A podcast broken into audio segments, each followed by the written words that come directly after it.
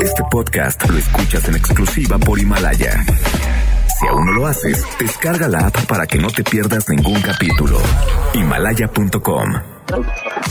MBS Noticias presenta Una forma distinta del periodismo de actualidad.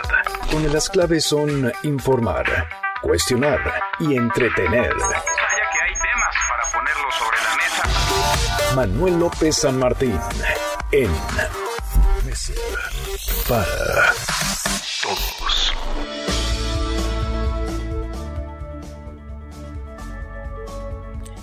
¿Qué tal? Muy buenas tardes. A nombre del titular de este espacio le saluda Manuel López San Martín. Guillermina Gómez, estaremos con usted en la mesa para todos, en lo que pues logramos hacer contacto aquí con nuestro titular, que pues anda por ahí en las calles de la ciudad.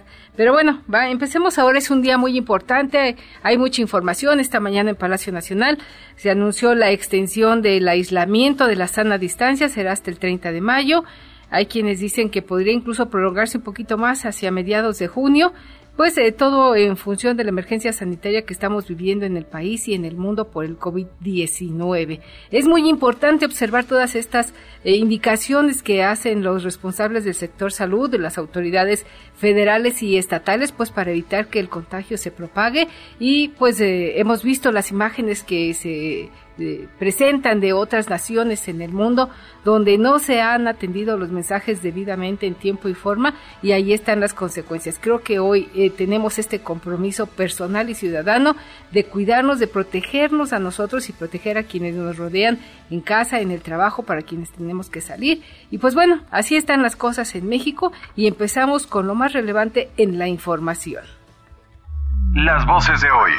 Andrés Manuel López Obrador, presidente de México. no hay regreso a clases el lunes. El regreso a clase, de acuerdo a esto, sería el 17 de mayo en los municipios donde no hay casos de coronavirus, los 900 municipios. Hugo López Gatel, subsecretario de Salud. mantener la Jornada Nacional de Sana Distancia, pero extenderla hasta el 30 de mayo. Originalmente estipulada al 30 de abril, ahora se extendería hasta el 30 de mayo. Carlos Salazar, presidente del Consejo Coordinador Empresarial. Queremos mostrarles a todos el músculo y la posibilidad y capacidad de todos los empresarios de estar unidos y estar organizados. Todo México es de todos y todos somos parte de este país. Berenice Alanís, vocera de la Organización de Artistas Urbanos y Botargas de la Ciudad de México. La despensa trae 14 artículos. Nos están comentando que son artículos básicos como arroz, azúcar, papel higiénico, pasta dental, jabón, café, atole. Algo básico para que la gente pueda sustentar por lo menos una semana en sus casas.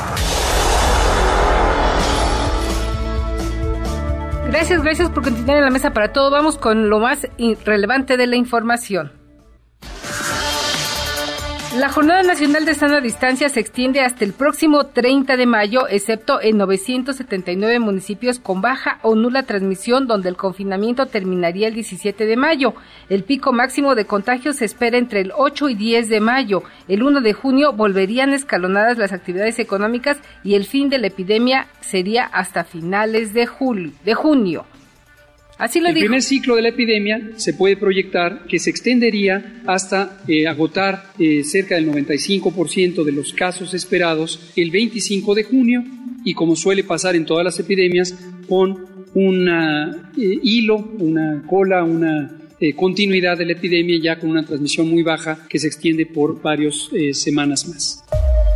¿Y cómo queda el regreso a clases en este nuevo calendario de la emergencia sanitaria? Pues bueno, se anunció esta mañana que sería el 17 de mayo cuando regresarían a clases en los municipios libres de coronavirus y el reinicio en el resto del país será a partir del 1 de junio.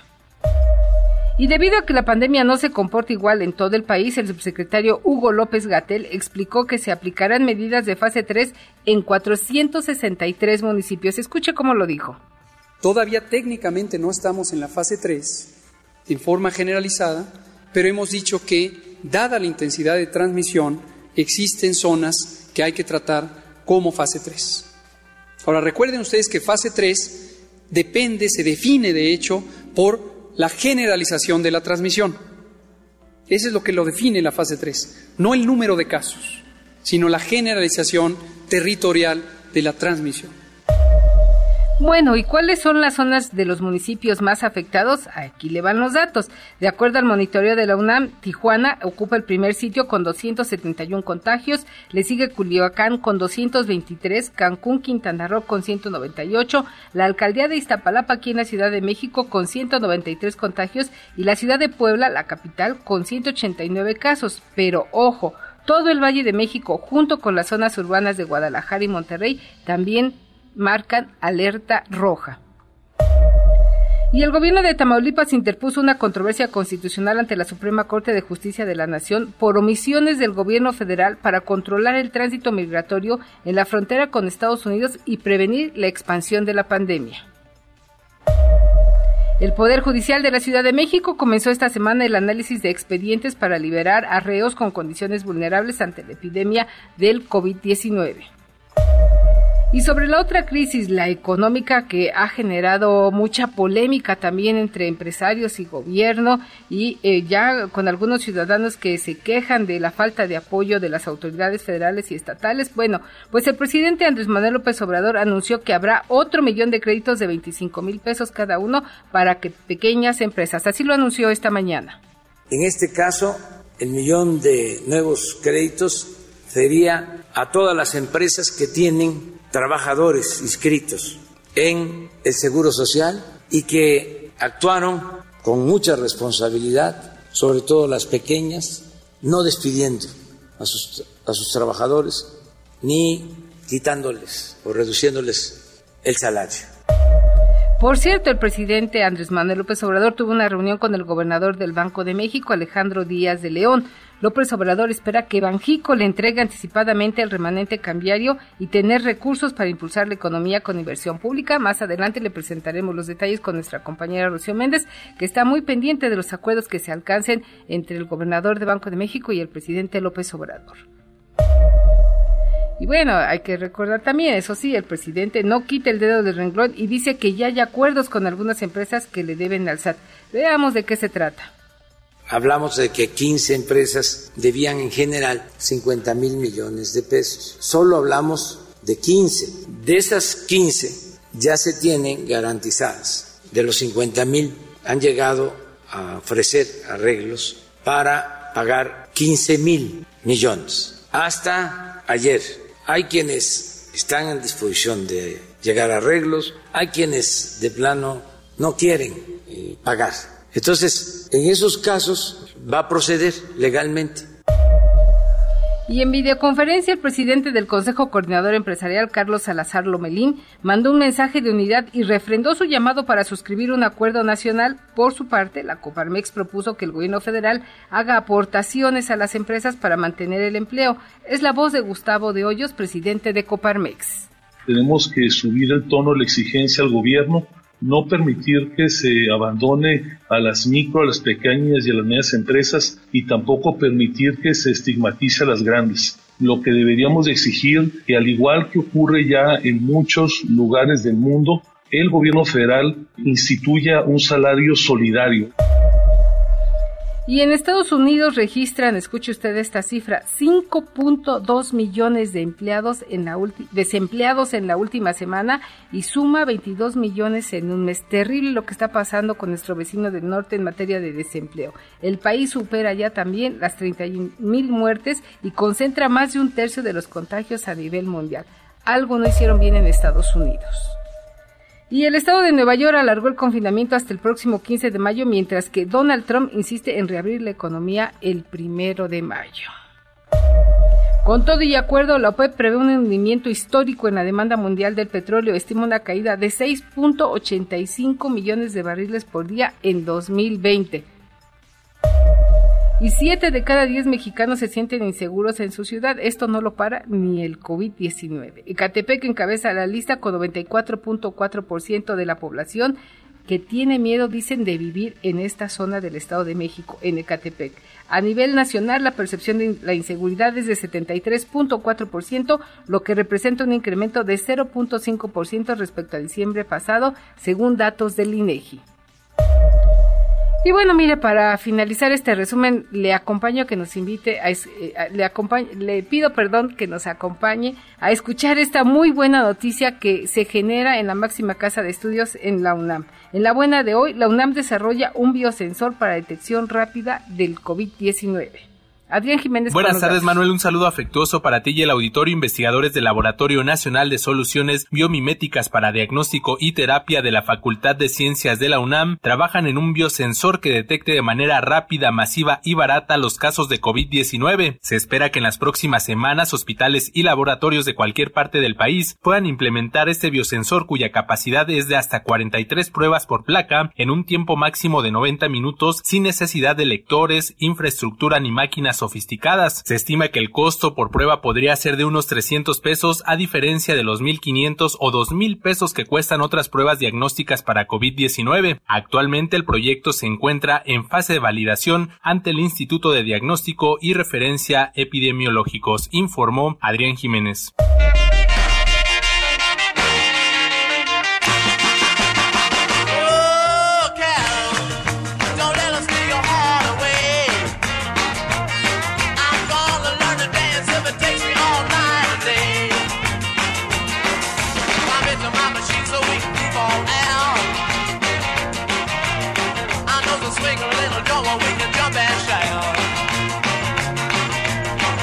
Ya escuchado esta aquí la música, es la presencia de José Luis Guzmán Miyagi, nuestro querido productor, que nos viene a alegrar la tarde hoy con la selección del día. ¿Qué estamos escuchando, Miyagi? Estamos escuchando, Guille, es un placer saludarte. Estos son los Rolling Stones. Están haciendo un cover a una canción de Chuck Berry del año 1964 y aparece en su primer álbum titulado únicamente The Rolling Stones. Este es el primer, el primer titito disco de los Stones y apareció un 16 de abril, pero del año 1964, es decir, hace exactamente 56 años, se publicaba el primer disco de los Stones, que en ese momento estaban conformados por Brian Jones, que era el líder de la banda, Mick Jagger, Keith Richards, Charlie Watts y Bill Wyman. Y ahí siguen rodando las piedras, ¿no? Sí, de hecho, hasta cancelaron varias presentaciones de este año porque seguían en gira, ellos de ahí es donde sacan lana aunque siguen vendiendo también muchos discos. Este, se cancelaron por lo del coronavirus, pero si le piensas, los Rolling Stones hoy están cumpliendo 56 años y son la banda en activo más longeva en la historia del rock and roll. Y es todo un espectáculo verlos cuando vienen a México, es una cuestión impresionante. Me ha tocado estar ahí y bueno, ver a Mick Jagger recorrer, brincar, saltar, bueno, Ah. ¿Cuántos tendrá Mick Jagger? No, Mick Jagger nació en 1942, así que sácale cuenta cuántos. Tiene todos. No, tiene 78 años va a cumplir en julio próximo porque es Leo el tipo. Y la energía que transmite en los conciertos es impresionante. Incluso millennials que, que fueron a ver a, los Rolling Stones en la última presentación que tuvieron estaban sorprendidos de que alguien corriera en el escenario porque todas las bandas ya contemporáneas se quedan clavadas tocando su instrumento. ¿Sí? Mick Jagger corre, brinca, baila, hace ah. todo y es junto con Mercury reconocido como el frontman más importante en la historia del rock. Y te digo, hoy los Rolling Stones cumplen 56 años y son ya la banda más vieja, más longeva de toda la historia del rock. Bueno, los Beatles duraron ocho años juntos, nada más. Pues sigamos escuchando un poco más de los Rolling Stones que cumplen 56 años. Su primer disco. Su, de su primer disco, que es un, placer que sigan todavía en activo. Tenemos aquí más en la mesa para todos. En un momento más haremos contacto ya con nuestro titular Manuel López San Martín para llevarle a usted lo más relevante de la información que se ha generado esta mañana y que está en desarrollo en estos momentos. Vamos a un corte comercial, regresamos con ustedes. Open, you can walk inside. A little cutie takes your hat you can thank a man.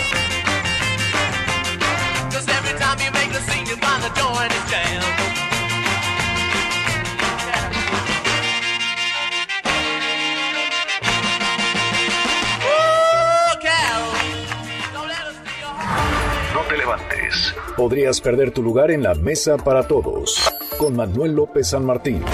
Regresamos. Este es su archivo muerto en Mesa para Todos.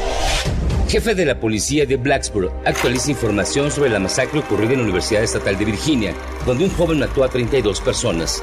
Es la mayor matanza en una universidad en la historia de Estados Unidos. 16 de abril año 2007. We're still working on, on various potential motives for, uh, for the killings, but certainly don't have any, any concrete evidence as to what the motive may have been at this particular point in time. There's still nothing to link Cho to, to any of the victims to indicate why he chose Norris Hall, other than he did have classes there over time.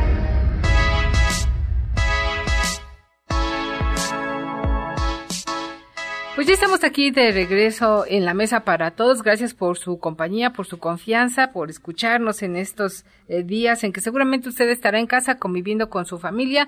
Como habrá escuchado en otros espacios, no me gusta llamarle encierro. Me parece que es una gran oportunidad este, este aislamiento que hoy vivimos. Eh, quienes tenemos la oportunidad de quedarnos en casa o de salir a trabajar, pues para convivir con nuestra familia, con nuestros compañeros de trabajo, pues en otra dinámica. Me parece que más que verlo como una crisis, debiéramos verlo como una oportunidad lo que está sucediendo el día de hoy, encontrarle el lado positivo, pues para sobrellevarlo y salir fortalecidos de esta emergencia sanitaria que hoy afecta a México y al mundo. Y hablando de este tema, pues mire, hoy por la mañana el presidente Andrés Manuel López Obrador, durante su conferencia mañanera, presentó en cadena nacional, porque así lo solicitó, un balance de lo que se ha hecho en materia de atención a la emergencia sanitaria por la COVID-19. Estuvo por ahí muy temprano, como siempre, nuestra compañera Rocío Méndez dando cuenta de esta conferencia. Y te saludo con mucho gusto, Rocío, para que nos cuentes, nos expliques qué fue lo que se dio a conocer esta mañana ya en Palacio Nacional, en el Salón Tesorería. Buenas tardes, Rocío. ¿Qué tal, Guillermina? Me da gusto saludarte. Efectivamente, se aclaró que en principio en gran parte de la República Mexicana se mantiene esta jornada nacional de sana distancia hasta el 30 de mayo del 2020 habrá un reforzamiento sobre zonas urbanas en el Valle de México, Tijuana, Guadalajara, Monterrey, Puebla y Cancún. Aquí se registra el mayor número de casos de coronavirus. Vamos a escuchar al subsecretario de Prevención y Promoción de la Salud, Hugo López Gatel. Mantener la Jornada Nacional de Sana Distancia, pero extenderla hasta el 30 de mayo, originalmente estipulada al 30 de abril, ahora se extendería hasta el 30 de mayo, con el propósito de conservar la intensidad de las medidas de mitigación que seguirán dando resultados. Hay un intervalo de fechas posibles para el pico máximo de la intensidad de transmisión de la curva epidémica y estas oscilan entre el 8 y el 10 de mayo. Hay otras predicciones un poco más optimistas de que fuera antes, un poco menos de que fuera después, pero hay un punto medio entre el 8 y el 10 de mayo. Y eso nos lleva además a la duración de la epidemia. El primer ciclo de la epidemia se puede proyectar que se extendería hasta agotar cerca del 95% de los casos esperados el 25 de junio y como suele pasar en todas las epidemias, con una continuidad de la epidemia ya con una transmisión muy baja que se extiende por varias semanas más pero hay en México, Guille, 900 municipios que no registran ni un solo caso de coronavirus. Ahí habrán cordones sanitarios para impedir contagios y regresarán a actividades a mediados de mayo. Nuevamente, el doctor López Gatel. La Jornada Nacional de Sana Distancia permanecerá vigente hasta el 30 de mayo, pero en los municipios de baja o nula transmisión, las medidas de seguridad sanitaria permanecerían hasta el 17 de mayo y posteriormente se conservaría pues se recuperarían las actividades normales. En los municipios donde hay baja o nula transmisión, anticipadamente salen de las medidas de, de mitigación comunitaria y esto representa el éxito que ha habido en esas comunidades. Los municipios que tienen alta transmisión se esperan hasta el 30 de mayo y en todos los casos el primero de junio ya recuperamos de una manera escalonada, organizada las actividades económicas, sociales y de la vida pública. Por otra parte, el director del Instituto Mexicano del Seguro Social, Zoé Robledo, destacó que se trabaja en al menos cinco frentes para lograr la mayor oferta, la mejor en este sentido, en la adquisición de ventiladores para asistir a enfermos graves de coronavirus. Reconoció que hay una fuerte competencia comercial en todo el mundo con gobiernos y empresas por la compra de estos aparatos y al anunciar la extensión de esta Jornada Nacional de Sana Distancia en casi todo el país, se anunció la entrega de un millón de créditos adicionales para pequeños negocios formales e informales para reactivar la economía. El propio titular de NIMS dio los detalles de esta medida. Vamos a escuchar. Entonces, a las empresas que no han dado de baja a la plantilla ni han dado ni han bajado el salario, se ofrecen estos créditos a la palabra por 25 mil por 25 mil pesos. Serían créditos a pagarse en un plazo de eh, hasta tres años, a partir, como ya lo ha mencionado el presidente, eh, del 4 de mayo mediante transferencias electrónicas. Y por último, si lo podemos ver acá, estas serían eh, las tasas de, interés. para las empresas de 1 a 10 trabajadores, una tasa de interés del 6.5%, como se ha dicho, distribuido a esos tres años. De más de 10, eh, eh, de 10 a 20 trabajadores, una tasa del 7.5%, de 20 a 50 trabajadores, una tasa del 8.5% y ya más de 50 trabajadores, una tasa del 10% y los recursos para estos nuevos créditos saldrán de que paguen sus impuestos 15 grandes deudores al fisco, dice el presidente Andrés Manuel López Obrador, que se han alcanzado acuerdos con estos digamos, eh, entidades o empresas que no han logrado pagar sus impuestos a tiempo y en este sentido, pues lograrían que se tengan estos recursos. Si no, se recurriría a la vía legal, no es nada personal, ojalá lo entiendan, dijo el presidente, pero no se puede ser tapadera de nadie porque hay que aplicar ley. Y por otro lado, mira, estamos muy pendientes de la salida del gobernador del Banco de México. Hay que destacar que él visitó Palacio Nacional con la intención de que se pudiera determinar lo que, lo que presentó el presidente Andrés Manuel López Obrador esta mañana, es decir, que a ver si hubiera la posibilidad de que Banjico entregara anticipadamente al Ejecutivo Federal el remanente cambiario generado en los primeros meses del año por la depreciación del peso, pues para reactivar la economía tras la cuarentena hubiera necesidad de contar con estos recursos. Dijo el presidente que a ver si los convencía, pero no hemos podido observar su salida y por ello pensamos que probablemente todavía siguen algunas negociaciones, no necesariamente con el presidente Andrés Manuel López Obrador, pero sí tal vez con algunas otras autoridades del gobierno federal. Y ha sido muy larga la jornada el día de hoy, Guillermina, solamente destacar que el presidente Andrés Manuel López Obrador también dio respuesta a las quejas de gobernadores, sobre todo emanados del Partido Acción Nacional, que se quejaron por esta entrega de insumos que consideran de baja calidad para proteger a los médicos. Vamos a escuchar la respuesta del presidente López Obrador que se aclare ese material. Dice en el escrito que no deben de utilizarlo los médicos ni enfermeras, que fue algo que entregó el SAT para distribución, pero se aclaró, no es el equipo médico que viene de China o que se está comprando para los médicos. Yo creo que se precipitaron. Es por la circunstancia. Ya, ya, ya se está distribuyendo en todos lados. Pero ese equipo que dieron a conocer, eso fue una confiscación, si se puede llamar así, que hizo el SAT, aduana. Se les está ayudando en todo, todo lo que se cuenta, pero no es el equipo para los médicos ni para las enfermeras larga jornada la del día de hoy aquí en Palacio Nacional y continúa. Todavía hay reuniones importantes a lo largo del día, Guillermina. Sí, es Rocío. Pues muchas gracias, muy completo tu informe. Me parece que, como hemos señalado en otros momentos, se, viven tiempos inéditos que pues obligan a jornadas diferentes, a reuniones constantes con el gabinete legal, el ampliado, con, hoy con el gobernador de México, porque pues después de esta emergencia sanitaria vendrá la emergencia económica y me parece que también estamos llegando tarde a este punto. Muchas gracias, Rosy. Estamos pendientes de lo que surja de esta reunión con el gobernador de Banco de México. Hasta pronto, Guillermina. Gracias, gracias Rosy. Pues mire, ahí están los detalles, están estas reuniones, estuvo el anuncio muy temprano de la extensión del aislamiento, están ahora este tema de las eh, negociaciones con el sector económico, con el sector financiero, pues para evitar que nuestra economía se vaya a pique. Recordemos que el año pasado tuvo una contracción severa, no hubo crecimiento, se esperaba que este año podría repuntar pues en algún uno o dos puntos y vemos que pues por lo que está sucediendo en México y en el mundo no será así y por el contrario, como han señalado organismos internacionales, se prevén unas caídas fuertísimas que van por arriba del 5% del Producto Interno Bruto. Veremos qué acuerdo alcanza el presidente con el gobernador del Banco de México, que es autónomo. Eso ayuda un poco pues para generar estos contrapesos y evitar pues que quememos lo que son todas nuestras reservas económicas para atender esta emergencia. Creo que hay otras soluciones, hay otras vías y bien podrían eh, pues revisarse y optar por ellas. El secretario de Hacienda salir a dar la cara, no hemos visto hasta ahora que se asome por ahí el secretario de Hacienda, ha anunciado medidas importantes o apoyos o alianzas con el sector empresarial para evitar que el desempleo crezca.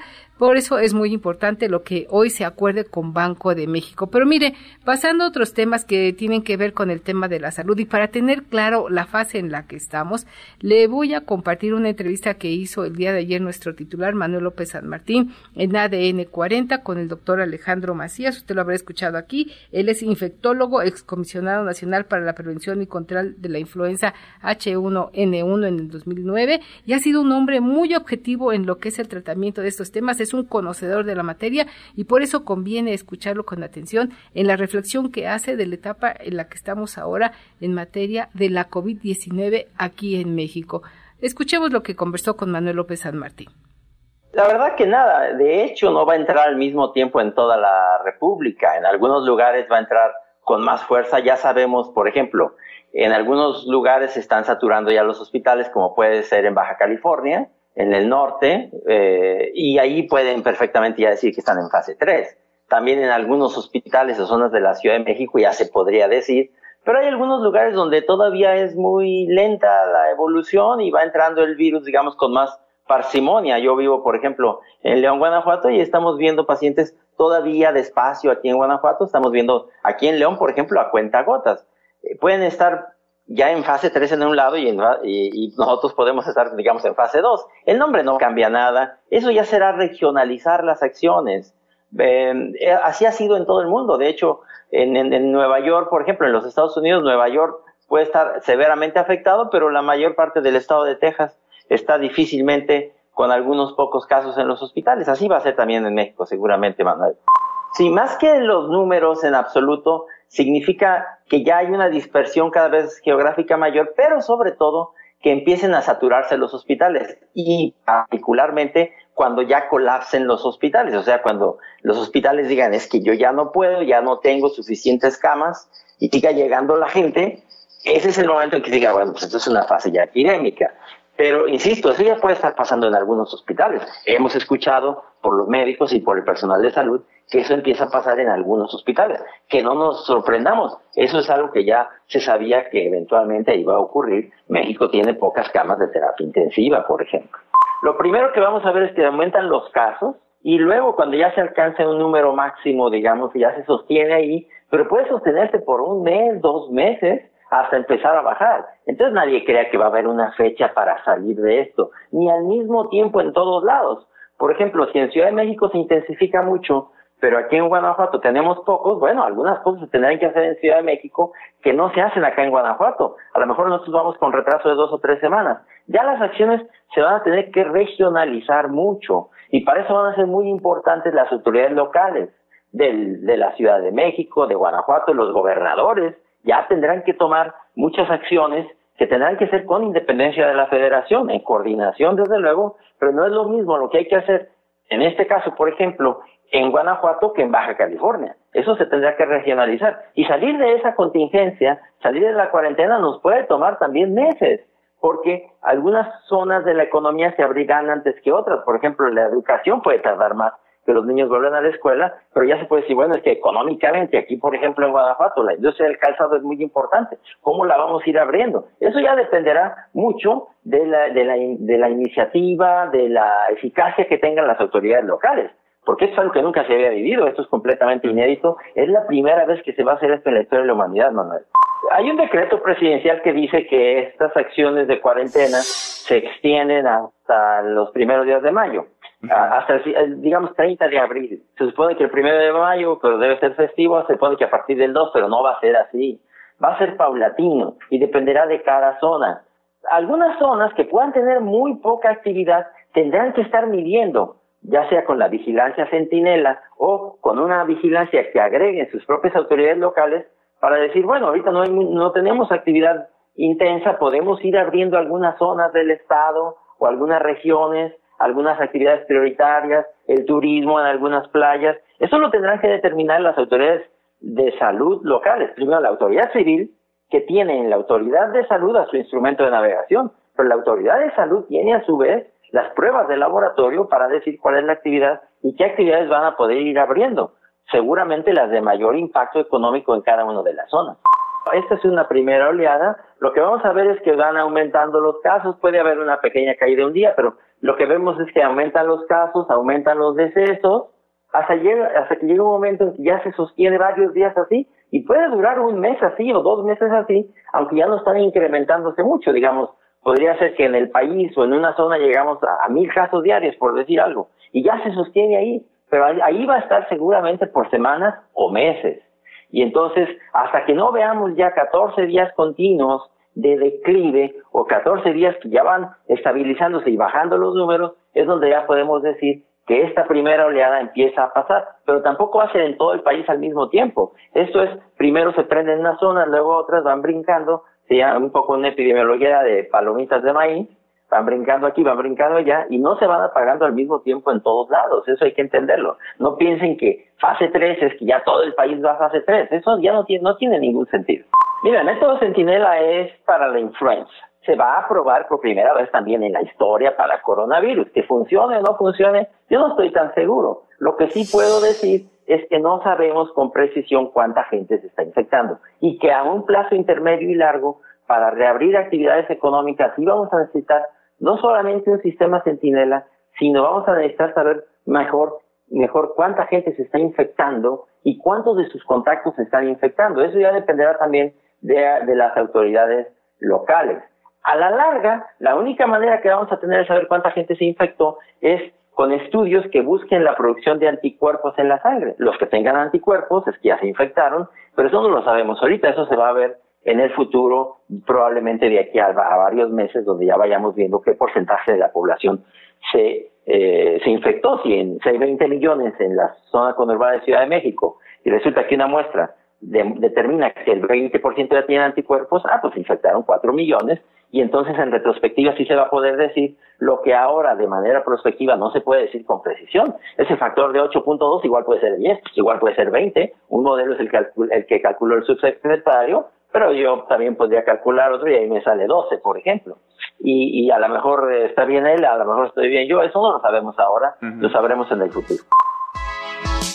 Pues aquí la reflexión y los interesantes eh, comentarios que hace un especialista en la materia, el doctor Alejandro Macías, infectólogo, excomisionado nacional para la prevención y control de la influenza AH1N1 en 2009. Es un hombre muy enterado en la materia que ha estado dando orientación a quienes le hemos solicitado y pues me parece que es de atender lo que él comenta. La fase 3 será de manera regional. No hay por qué entrar en pánico. Insisto, si nosotros seguimos al pie de la ley las instrucciones que ha dado el sector salud en cuanto a medidas sanitarias de aislamiento, de estar en casa, pues yo creo que podemos librar esta emergencia y evitar contagiarnos y contagiar a otras personas. Por lo pronto vamos a un corte comercial, regresamos con más información aquí en la mesa para todos.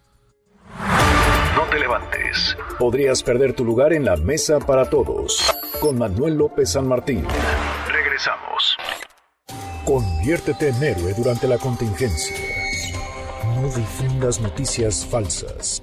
Consulta nuestro micrositio en mbsnoticias.com. Son datos verificados. MBS Noticias. Contigo en casa. En Mesa para Todos, la información hace la diferencia. Con Manuel López San Martín.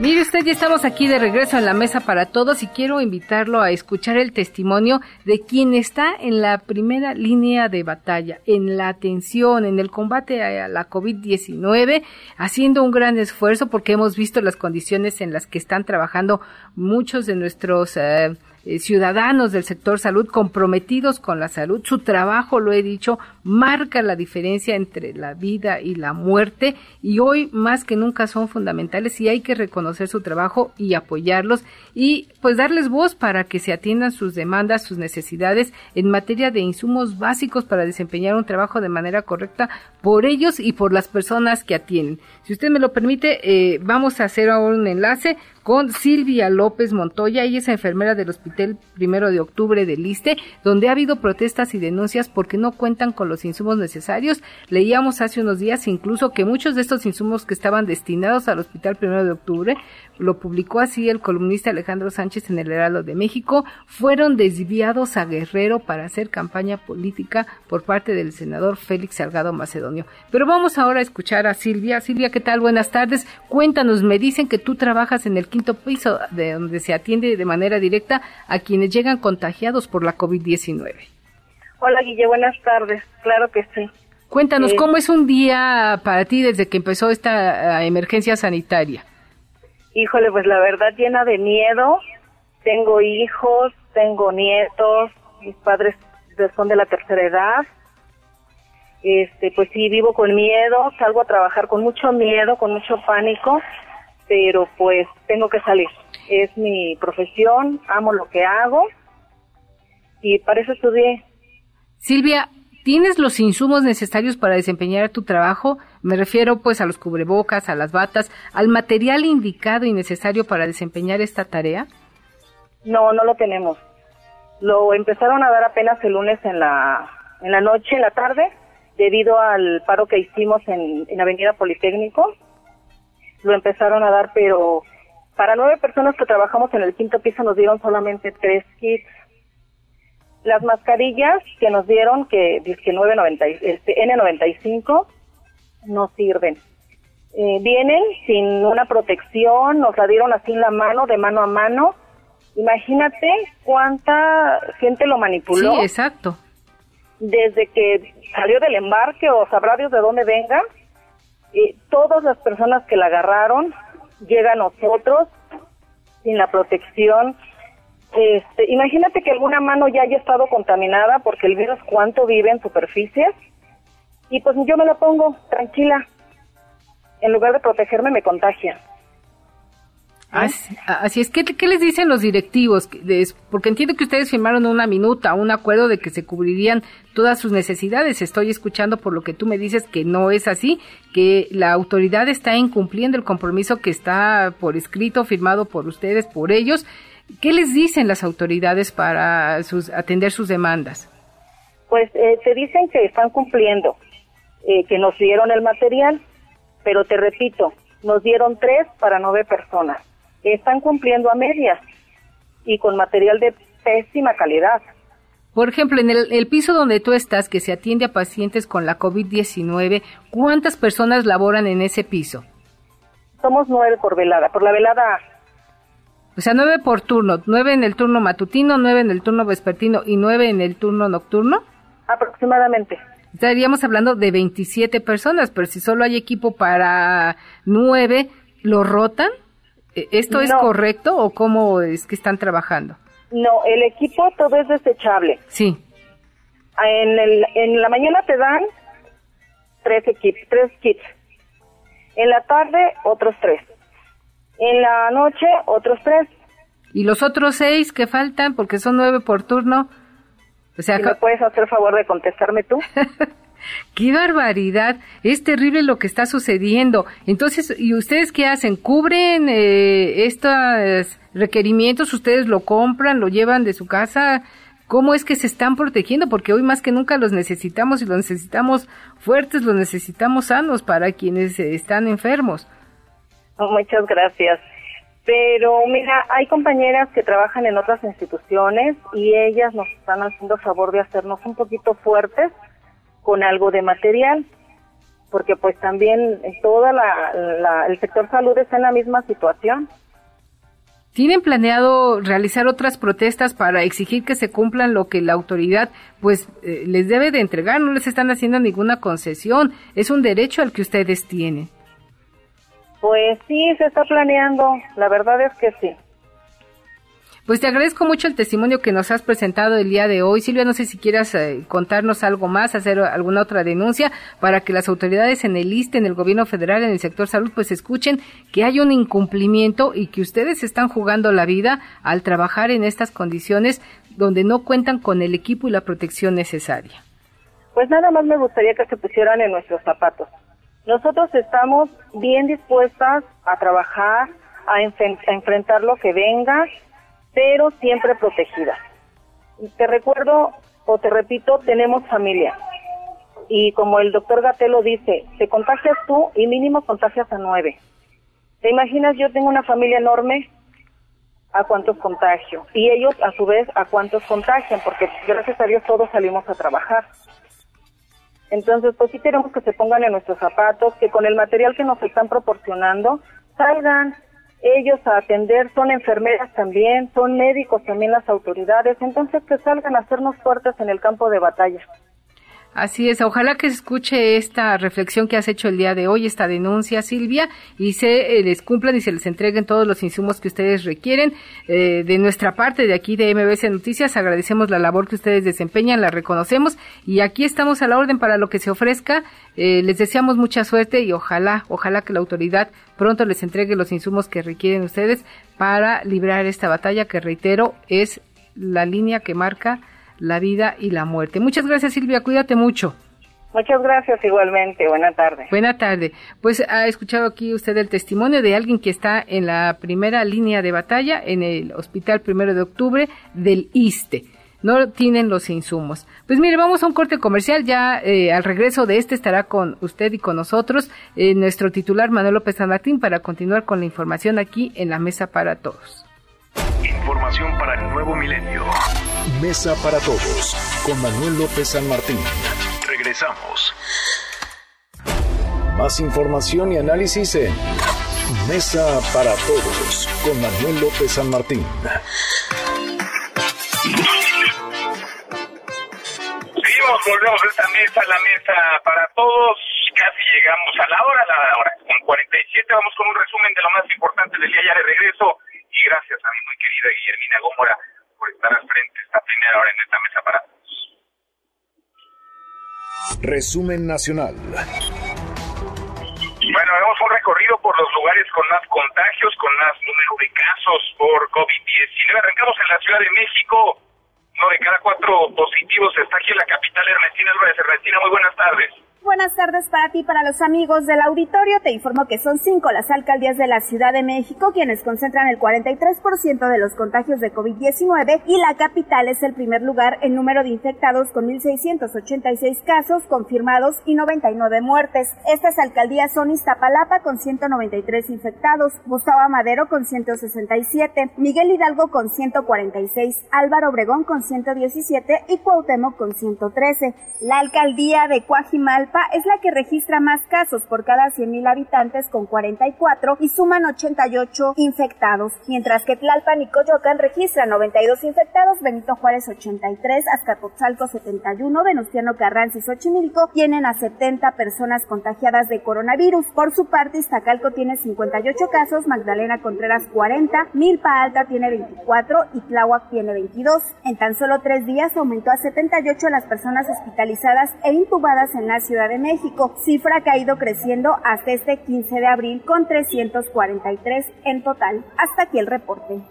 Gracias, muchas gracias Ernestina y de la Ciudad de México al Estado de México, nuestros vecinos, pues Quilucan es el municipio con más casos. Juan Gabriel González, Juan Gabriel, buenas tardes, platícanos.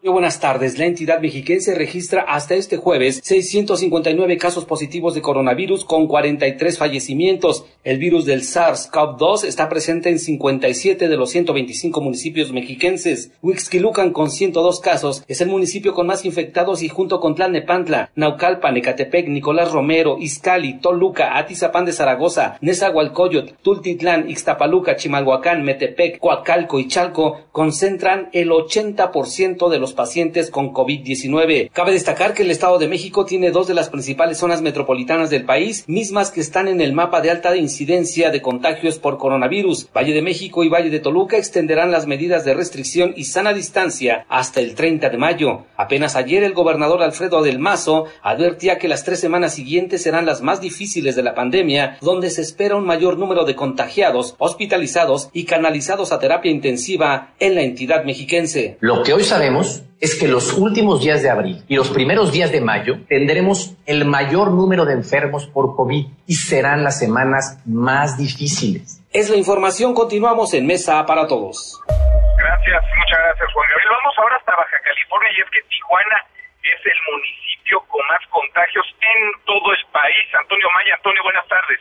Comentarte que la ciudad de Tijuana ya alcanzó los 292 casos positivos de COVID-19, lo que le convierte en el municipio con más contagiados en México. Sin embargo, el reporte por entidad Baja California continúa en tercer lugar.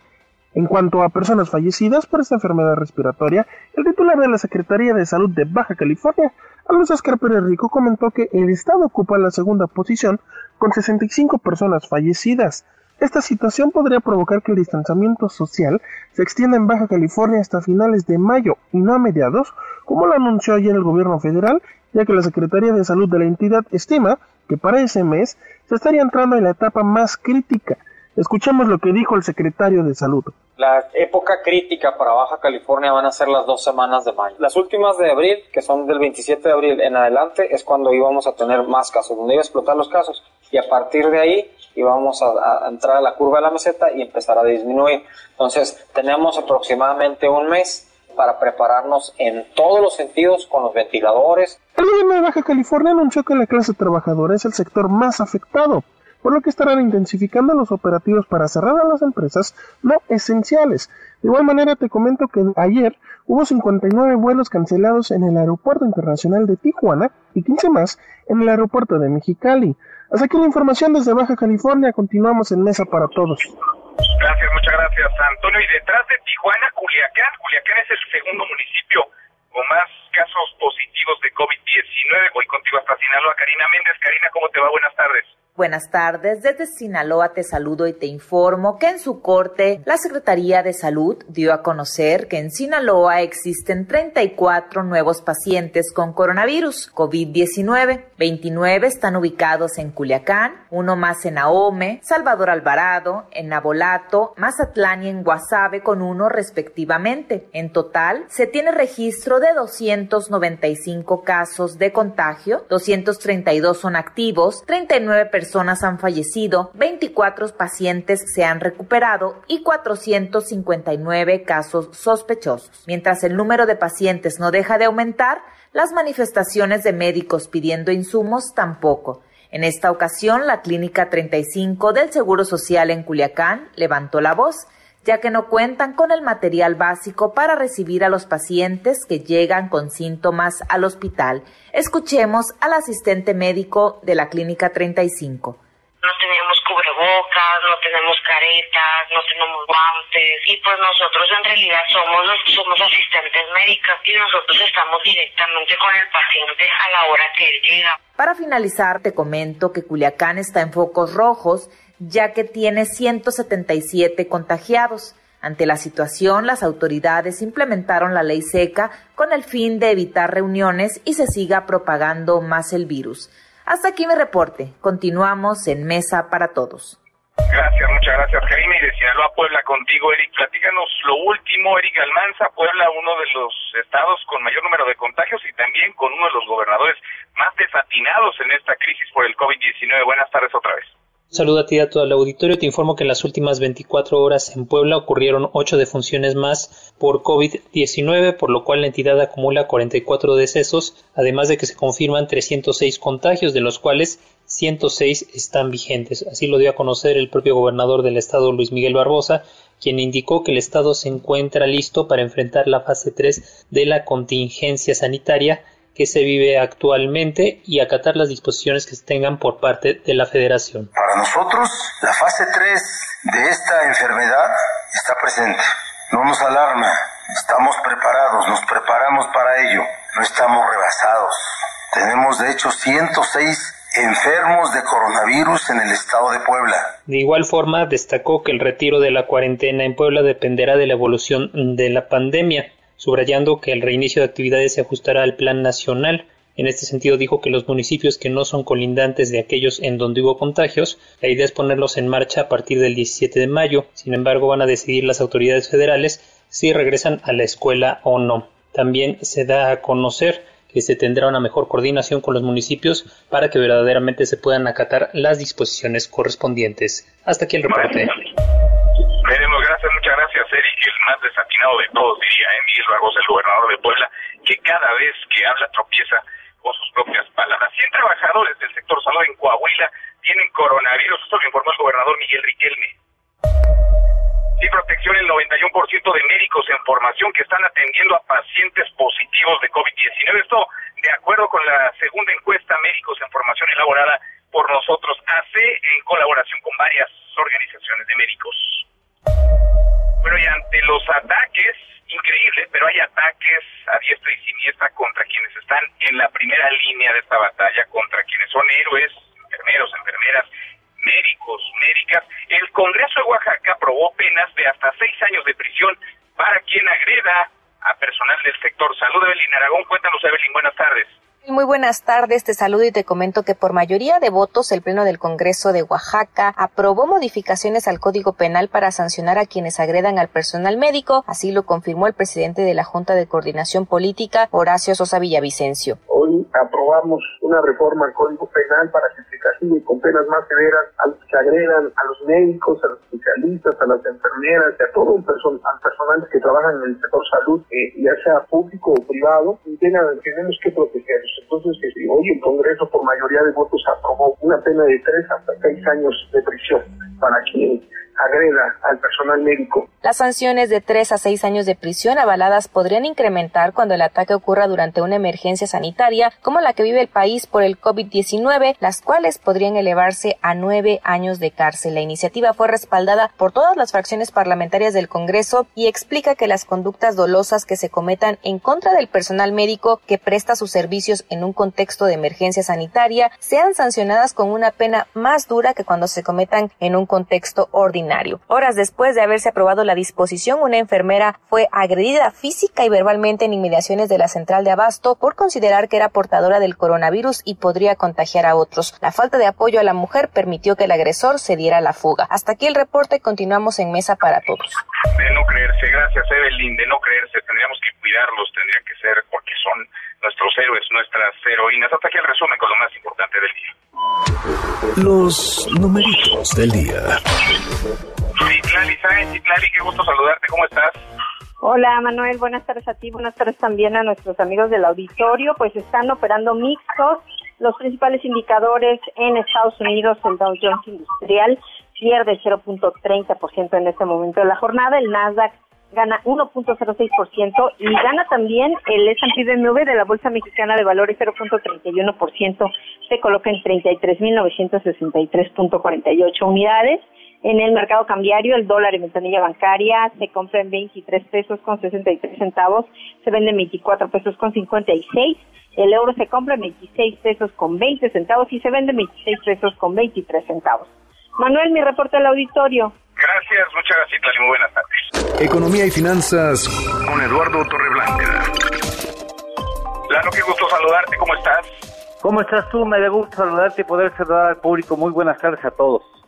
Igualmente, Lalo, pues ya no solamente son las proyecciones económicas adversas de presagia tormenta, también las calificadoras van bajándole el grado a nuestro país y lo están reprobando, nos están mandando a la guerra, literalmente, Lalo, parece que sin fusil, ¿cómo ves las cosas?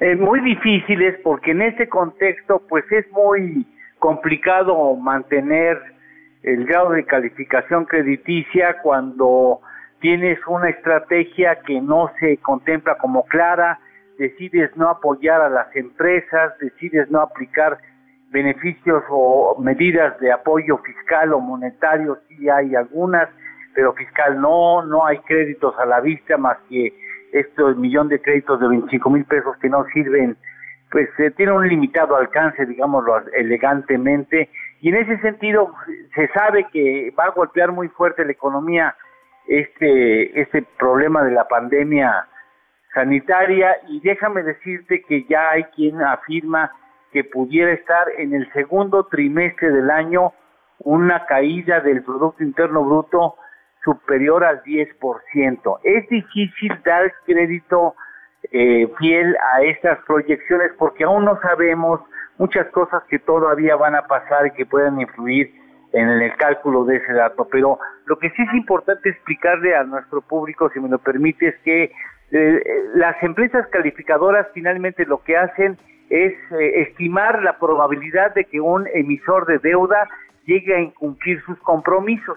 Y para ponerlo de manera lo más sencilla posible, pensemos que hay los últimos 10 escalones hasta llegar al tope de donde vamos, o sea, al, último escalón hacia arriba, son los escalones que tiene un grado de calificación, un, grado de aceptación de la deuda que se emite. El más alto, el escalón más alto es el que tiene menos riesgo de incurrir en una mora en sus compromisos, pero el primer escalón considerado es el que tiene mayor riesgo. Lo que estamos haciendo actualmente es que ya estamos al borde de perder el grado de calificación crediticia para la deuda soberana. Eh, este, y eso implica que van a tener que salir del país capitales que están invertidos en deuda gubernamental del país o bien en deuda de empresas privadas establecidas en México, porque esas empresas calificadoras son base para la normatividad de grandes fondos de inversión que prohíben el invertir en papeles de deuda que no tengan grado de inversión, que no tengan calificación aprobatoria. Entonces, de perder México el grado de inversión, esos capitales tendrían que salir del país. Hoy estamos hablando de poco más de 116 mil millones de dólares que están invertidos en deuda y ese gran parte de ese capital pudiera llegar a salir de ahí la importancia que tiene el mantener el grado de inversión. Sin duda sin duda complicadísimo el, el escenario, lo hemos visto, eh, hemos platicado también de los estragos económicos que ha traído este COVID-19 y también pues eh, de la falta de claridad por parte de las autoridades del gobierno federal. Tenemos un subsecretario de salud que dicta también las políticas económicas, de empleo, de crédito, sin tener ni un poco de experiencia, que jamás ha pagado una nómina que no está muy en contacto con el sector empresarial, con la iniciativa privada, con la generación de empleos, pero entre las patas se los está llevando. ¿Lo tenemos postre? Por supuesto que sí. Quien ha invertido en el extranjero, en el peso mexicano, ha podido finalmente obtener un rendimiento. Quien ha especulado con el peso mexicano lleva en lo que va del año un retorno, una, una ganancia de 28%, es decir, un 28% de devaluación de nuestra moneda respecto al dólar estadounidense. Una de las monedas, por cierto, Lalo, que más ha caído. Sí, lamentablemente sí. Bueno, pues ahí está, no hay buenas, ojalá lleguen pronto. Abrazo, Lalo, gracias. Igualmente, Manuel, gusto saludarte y buenas tardes al auditorio. Buenas tardes. Tarjeta de crédito HSBC presentó. Ahora con tres pausa y volvemos con la segunda de esta mesa, la mesa para todos. Información para el nuevo milenio. Mesa para todos con Manuel López San Martín. Regresamos. Más información y análisis en Mesa para Todos con Manuel López San Martín. Here comes the sun, Here comes the sun. I say it's alright. La hora con siete minutos. Gracias que nos acompañes. Jueves, ya casi es viernes. Soy Manuel López San Martín. Ahora sí, nos escuchamos bien, como debe de ser. Estamos desde casa, estamos con ustedes desde casa, lejos pero más cerca que nunca. Gracias a mi querida Guillermina Gómora por hacerse cargo de esta mesa para todos durante la primera hora. Revisamos las redes, es una tarde esta movida. Vamos de las redes a esta mesa, la mesa para todos. Caemos en las redes. Bueno, se sigue moviendo como desde hace semanas, desde hace meses, el hashtag COVID-19. El mundo ha superado ya las 140 mil muertes por coronavirus y rebasamos los 2 millones 100 mil contagios. Ayer a esta hora le platicaba, estábamos apenas cruzando esa barrera psicológica terrorífica de los 2 millones de casos positivos. Bueno, pues en 24 horas, un poco menos, se han acumulado 100 mil nuevos casos. Vamos a estar platicando a detalle de lo que se está haciendo en el mundo, de lo que pasa en nuestro país, pero también de las vertientes que esto va dejando, porque la economía sigue paralizada, porque hoy las autoridades del sector salud pues trataron un poco de ofrecer respuestas en términos de los calendarios, de los tiempos, de cuándo volveríamos a la normalidad, que será todo menos normal en cuanto regresemos.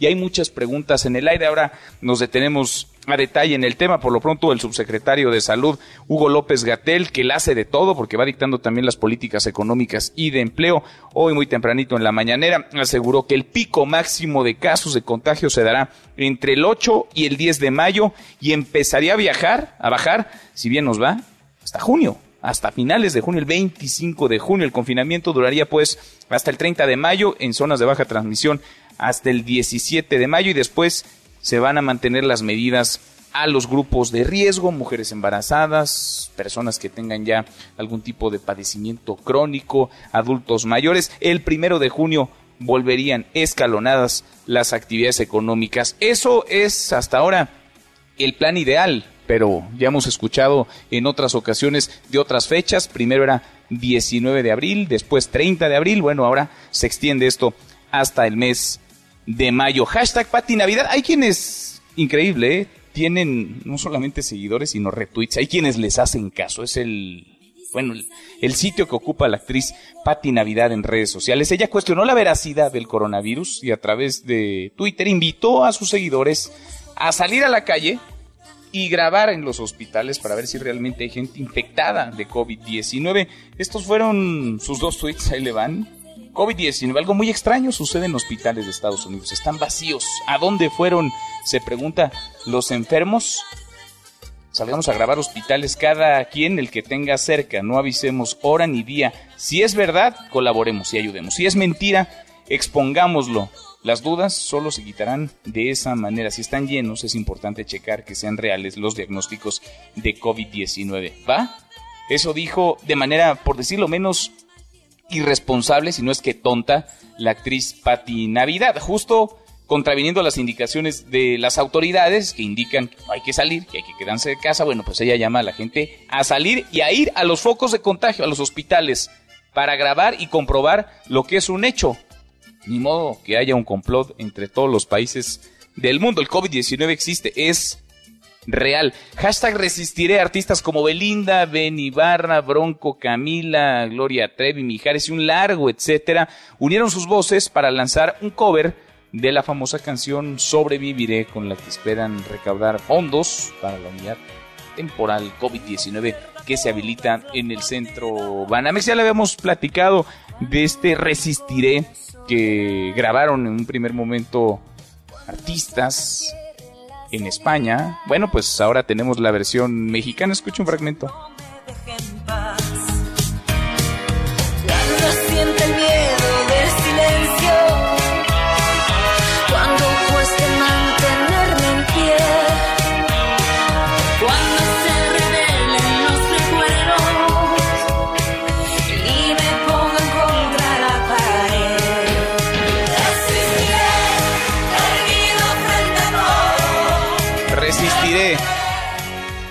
Canción que enchina la piel, que sensibiliza, la canción que ya le decía, varios artistas uniendo sus voces entonaron, cantaron desde sus hogares en España y que ahora tiene su versión mexicana. Hashtag América y es que el primer equipo del América, del, del Club de Fútbol América, va a diferir porcentaje de sus prestaciones para echarle una mano, para ayudar así a mantener los salarios del conjunto femenil, las fuerzas básicas y también el personal administrativo del que viene a triunfar.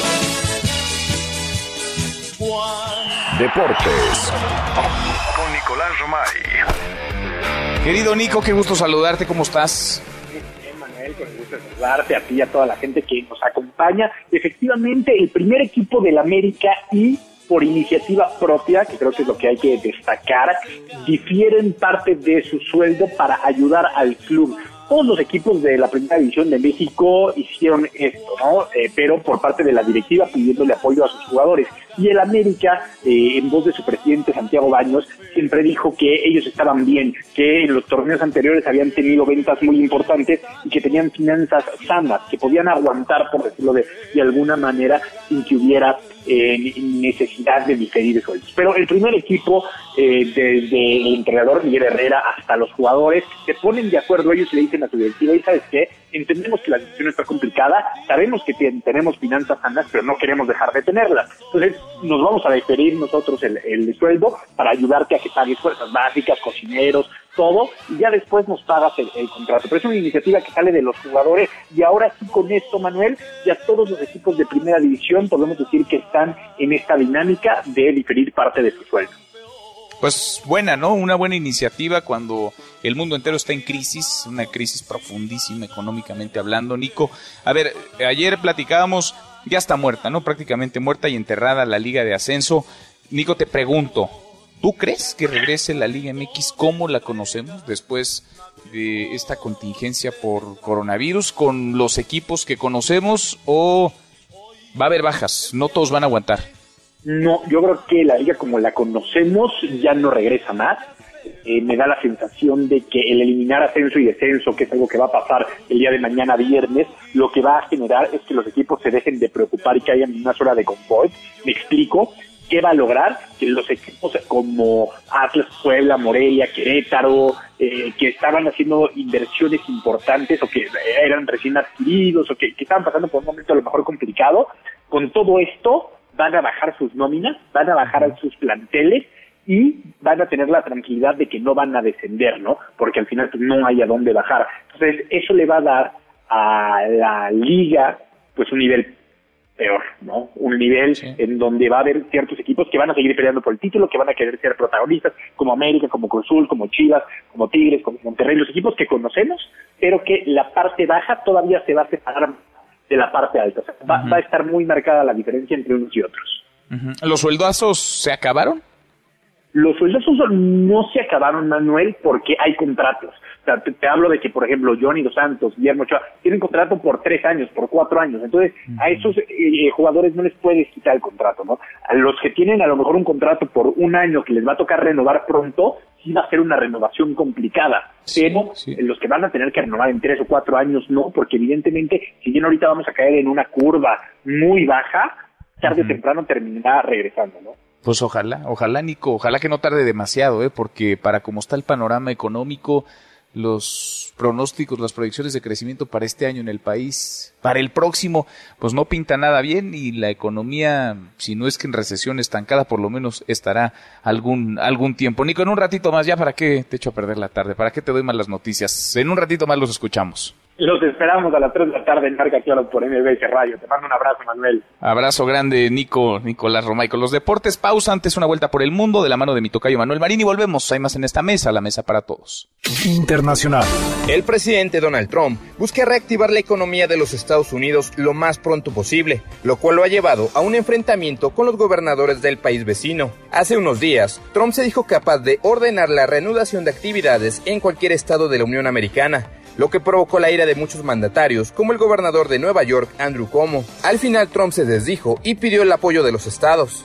Europa se disculpó con Italia por no reaccionar a tiempo a la crisis sanitaria y no ayudar al país, que en las últimas semanas ha visto a sus hospitales y servicios fúnebres colapsados. Es la voz de la presidenta de la Comisión Europea, Ursula von der Leyen.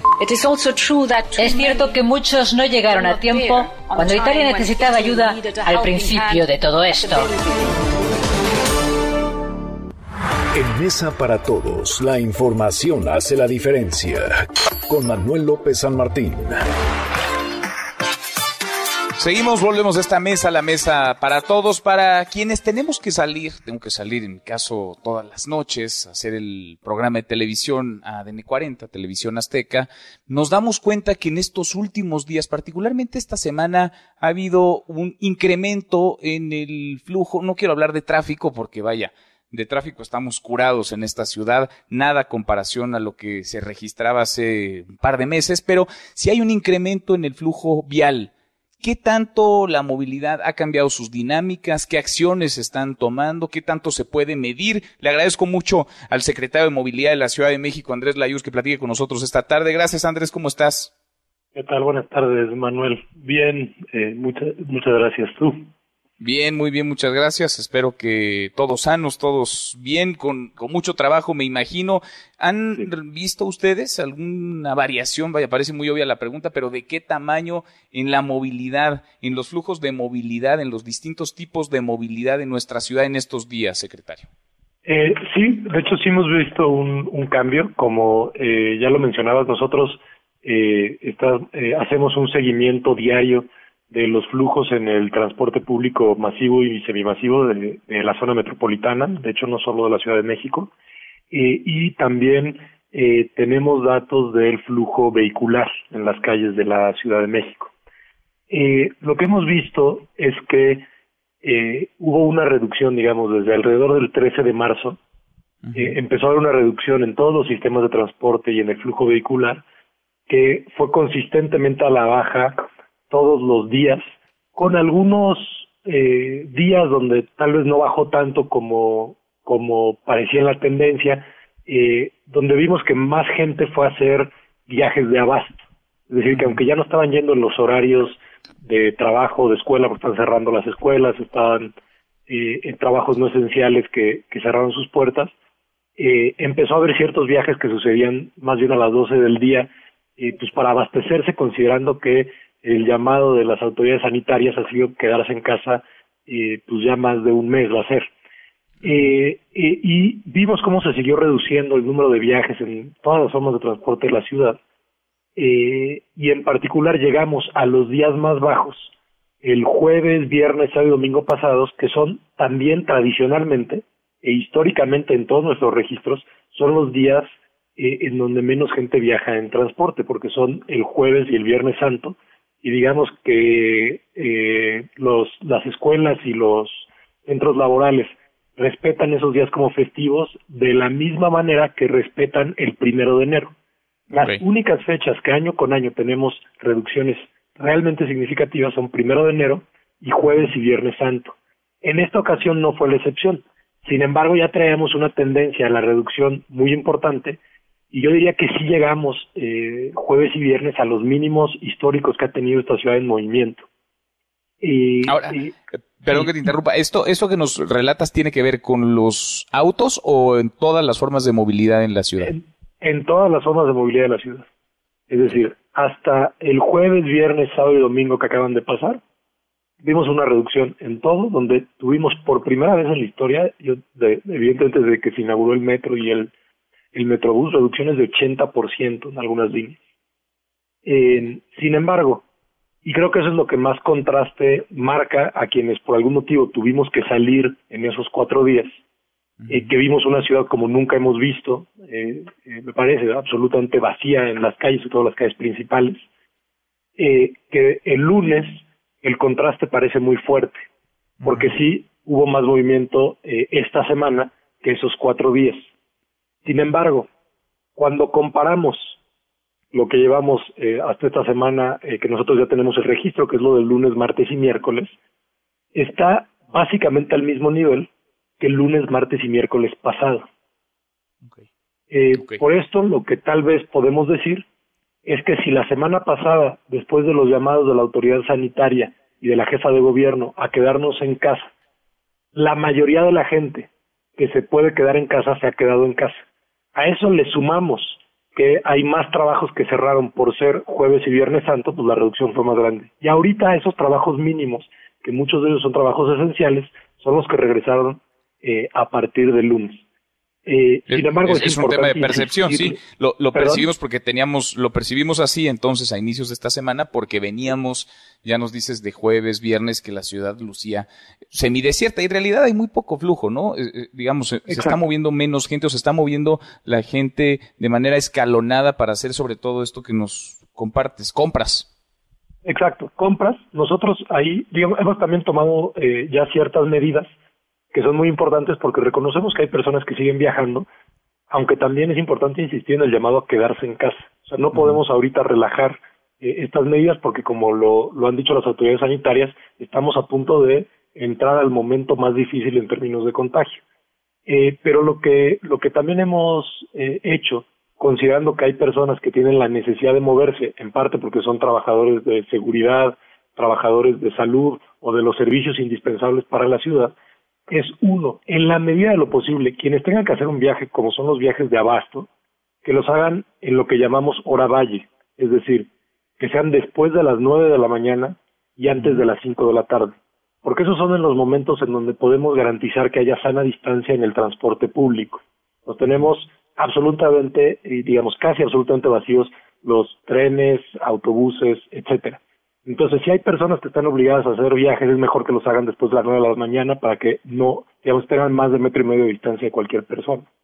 Eh, en el caso de las líneas del metro, donde detectamos que tenemos mayor afluencia, también anunció la jefa de gobierno que le pediríamos a los usuarios que usen eh, cubrebocas.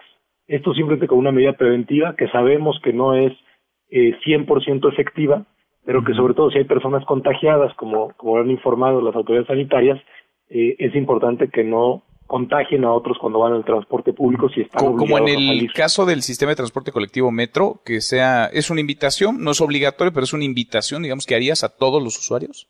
A todos los usuarios del, del, metro le estamos pidiendo eso y, y, y, la explicación de por qué el metro eh, es donde nos estamos enfocando es porque tenemos digamos cualquiera que, que, que conozca eh, en nuestra ciudad lo sabe, que tenemos algunos lugares donde varias líneas de metro confluyen y los pasajeros de esas varias líneas de metro se tienen que subir todos a una sola línea de metro.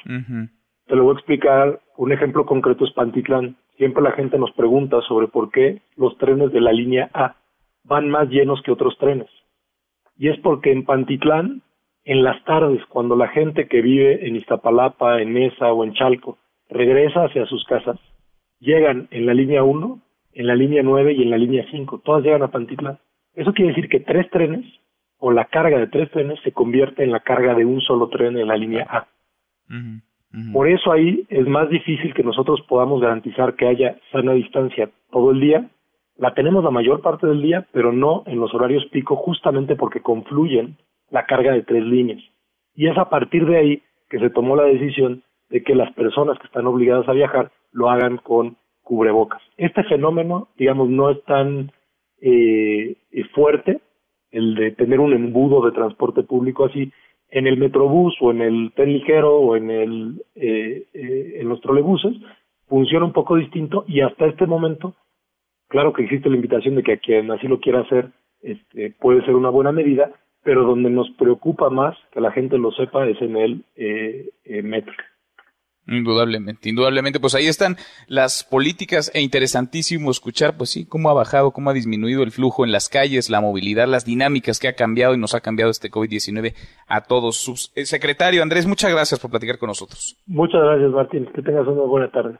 Igual para ti, muy buenas tardes. Es Andrés Layú, el secretario de Movilidad en la capital del país. Bueno, la Asociación de Gobernadores del PAN, el día de ayer, a través de redes sociales, denunciaba que insumos que les ha hecho llegar la federación son de calidad, dicen ellos, pues eh, penosa, francamente lamentable e inaceptable y dijeron también que se los van a regresar a la federación, que se regresen como vinieron. Le agradezco mucho a quien preside esta asociación de gobernadores del PAN, al gobernador de Aguascalientes, Martín Orozco, que está en la línea telefónica. ¿Cómo estás, gobernador? Buenas tardes. Muchas gracias, Martín. Muchas gracias. Un saludo a todos. Al contrario, muchas gracias. Eh, ¿Tienen ustedes de cierto que esto que se denunció venía del gobierno federal? Porque se hablaba de donaciones, se dijo también que esto no fue el material que se adquirió en China, que voló hacia nuestro país. ¿Ustedes tienen de cierto que eso se los mandó el gobierno federal? No, sin duda, claro que sin duda venían con cajas de Insabi, pero habíamos hecho también algunas peticiones al gobierno federal en tema de presupuesto, que no hemos recibido absolutamente ningún peso extraordinario, todo lo ordinario que venía presupuestado ha llegado y hasta adelantado, pero estamos atendiendo un asunto extraordinario con recursos ordinarios. Y también en material, como era sin duda camas, ventiladores, nos llegaron estas cajitas y al abrirlas, bueno, pues nos dimos cuenta de lo que traía y sí es lamentable. Entonces, ni recurso extraordinario ni material, pero, pero ya vemos, ahí también presentamos allí una carta de solicitud de un plan de economía para todo tipo de empresas, si bien los chiquitos, los pequeños o los micros o los informales están sufriendo, de llegar al momento que las grandes empresas también sufran y es importante adelantarnos a este nuevo virus de, de pobreza y desempleo. Entonces, eso es lo que ha manifestado eh, Goan al señor presidente, al gobierno federal, pero también últimamente, y lo he manifestado en estas entrevistas, Martínez, también decirle al presidente que es importantísimo hacer equipo, que dejemos los debates y que dejemos las diferencias y que no veamos esto como tema político, sino como un tema de país y tengamos la humildad, la generosidad, la solidaridad y la unidad para poder hacer una sola estrategia, ayudarnos. Nosotros ayudamos aquí a las clínicas del IMSS con muchísimo gusto, pero hagamos un solo equipo para rápido salir de esto, porque no solamente es salud, también es economía. No, bueno, y está golpeando durísimo a millones de personas. ¿Los, ¿Los oyen y no los escuchan, gobernador? ¿O ni los ven ni los oyen? ¿Qué está pasando? Pues falta el interlocutor. La verdad es que eh, nuestra comunicación fue dos videoconferencias con la secretaria y con el canciller, la secretaria de Gobernación, una con el, el secretario de Seguridad, con Durazo, y pues mm, simplemente nos escucharon y quedaron de resolver lo que manifestábamos cada uno de los gobernadores. Yo creo que es mucho más acercamiento, más comunicación, entender que si hay un pacto eh, de la federación, pero ese pacto no solamente es un tema de pacto fiscal o, o pacto de estados o pacto político, es un pacto donde tenemos que hacerlo día a día activo, vivirlo, trabajarlo, entender que si bien somos diferentes México, Aguascalientes, Baja California, Yucatán o Oaxaca, de todos la misma estrategia debe ser para todos, ¿no? Este, con sus matices al interior de cada pedacito de los 32 estados. Ya se tardó, gobernador, ya se tardó demasiado el presidente en convocar una reunión, aunque sea virtual, entre todos los gobernadores. No, no doy crédito, no me parece que sea lo óptimo que estemos atravesando, no una, varias crisis al mismo tiempo y no haya habido una reunión con el presidente de la República. Sí, sí a nombre de Goan y como presidente Goan, lo solicito, no solamente solicitamos una estrategia económica, ahora solicitamos una reunión con los 32, que con AGO se coordine eh, su gobierno con Carlos Mendoza Davis y hagamos una sola estrategia. Es desgastante estar trabajando con estos temas en una crisis que tiene el país. El país requiere solución y no solamente en salud ahorita que es lo más importante cuidar la vida de las mexicanas y mexicanos, sino de lo que viene por uno, dos, tres años, el efecto político que nos lleva a pobreza y después a inseguridad. ¿Qué panorama hay a largo plazo. Pues sí, pero además si nos agarra desunidos esto, como nos está agarrando parece, y polarizados, pues se vuelve más peligroso, más peligroso todavía, gobernador. Hemos pedido recursos, hemos pedido proyecto económico, hemos pedido insumos, ahora lo que pedimos es trabajo, unidad, liderazgo nacional para todos ir por el mismo camino. Pues no me parece que sea demasiado pedir. Veremos si hay respuesta, gobernador. Gracias como siempre. Un saludo, muchas gracias. Muchas gracias. Muy buenas tardes. El gobernador de Aguascalientes, Martín Orozco, presidente además de la Asociación de Gobernadores del PAN. Saskia Niño de Rivera, en Mesa para Todos. Dos por uno esta semana, la colaboradora favorita de esta mesa para todos, Saskia Niño Rivera, la presidenta de Reinserta. ¿Cómo estás, Saskia?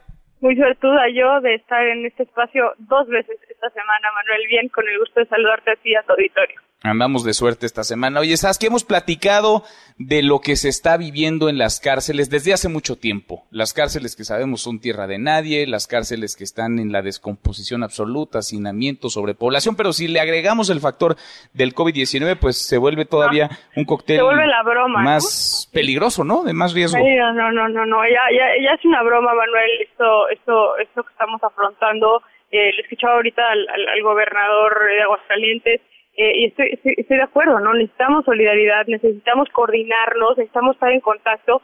Y, y, me preguntaba el otro día una, una periodista, oye, ¿crees que el sistema está preparado para esto penitenciario? Le digo, nadie estamos preparados para esto, pero el sistema penitenciario menos.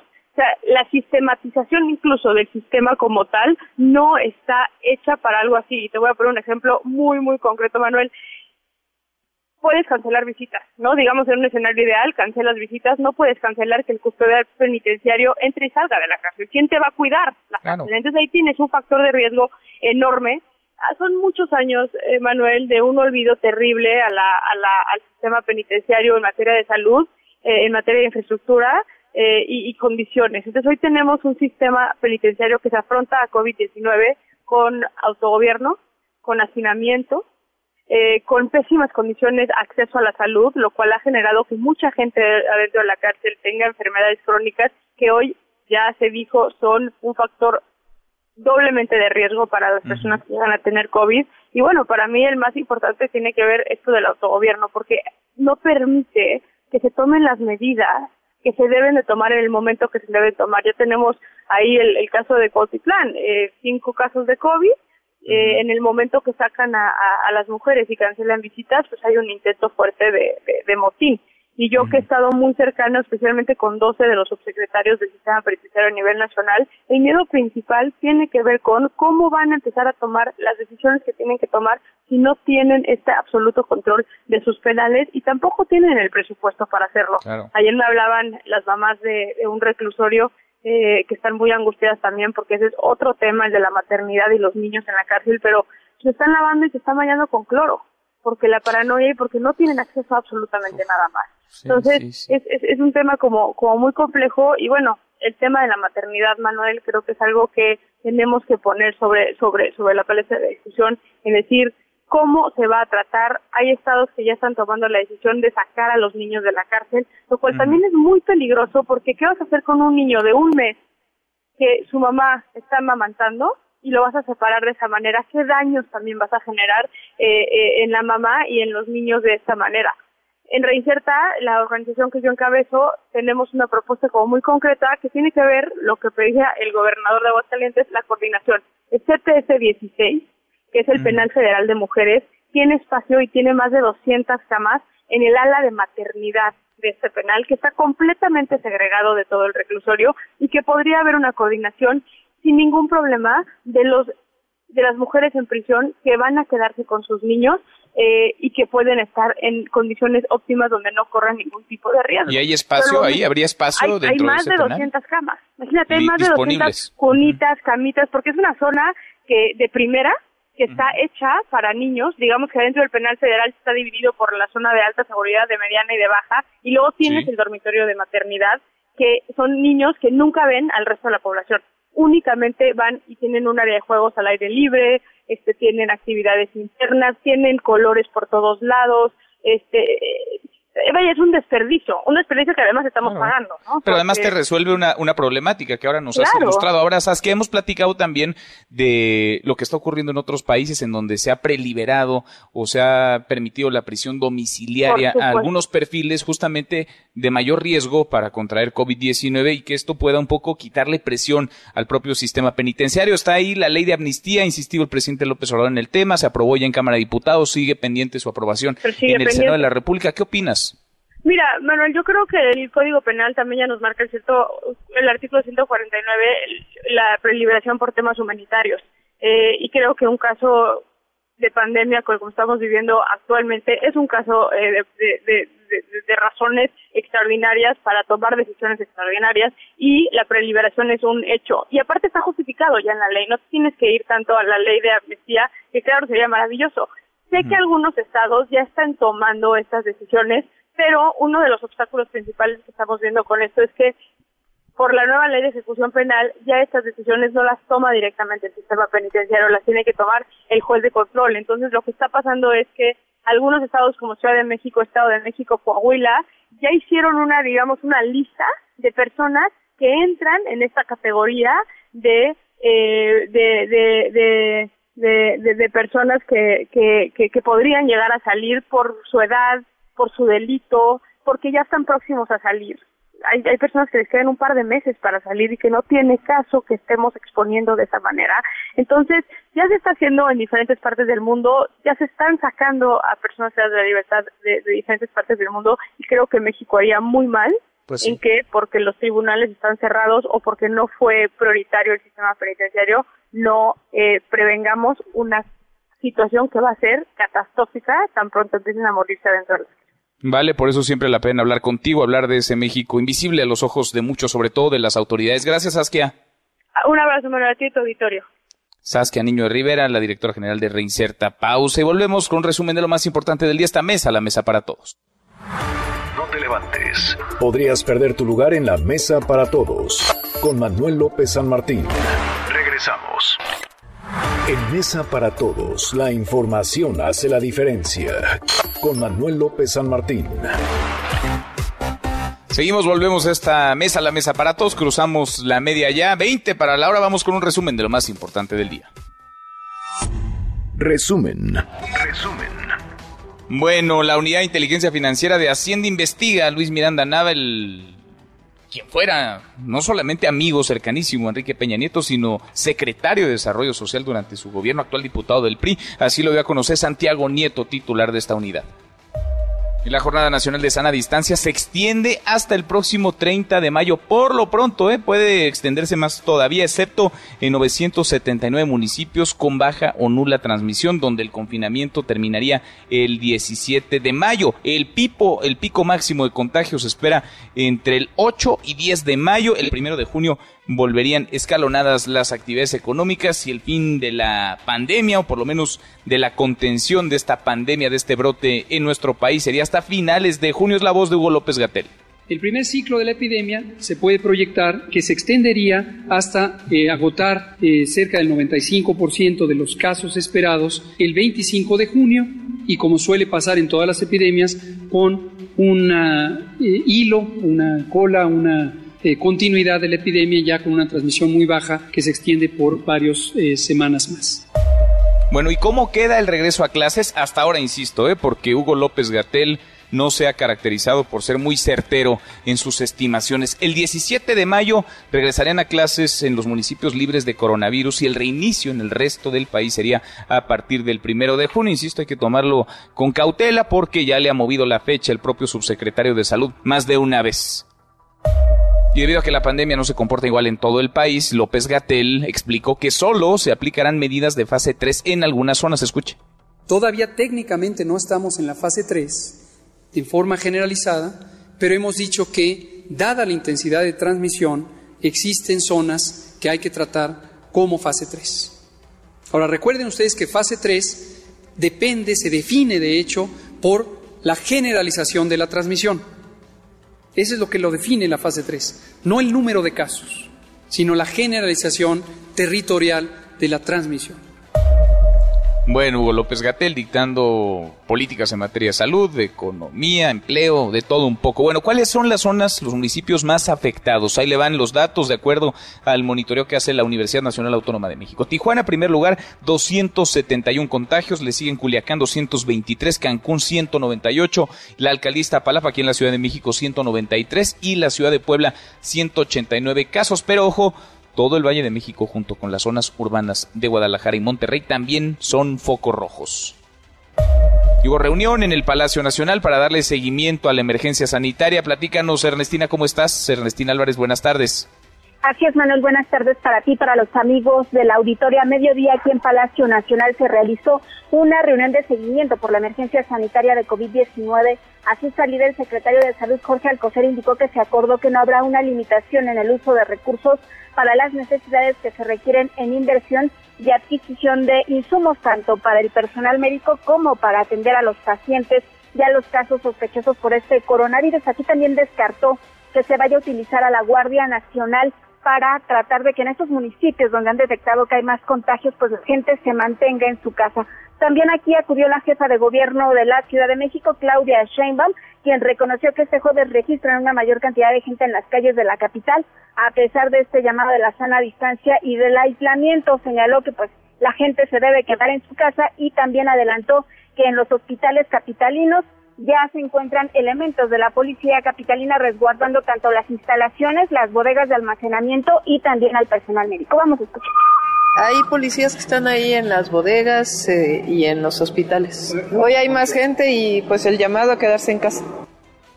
A su salida también el director del ISTE, Luis Antonio Ramírez, afirmó que en estos momentos tienen una, una ocupación del 70% en los servicios médicos por atención de COVID en Sinaloa y Ciudad de México, que es donde pues podría desbordarse quizá la atención. Escuchemos, por favor. En este momento tenemos mucha presión en Sinaloa y en la Ciudad de México.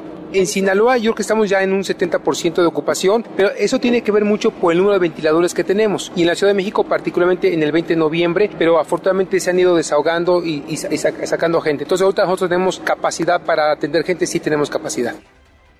El director del ISTE señaló que ellos están revisando su capacidad financiera para saber si al personal médico que corresponde a su institución también les van a dar bonos como ya ocurrió con el personal del ISTE.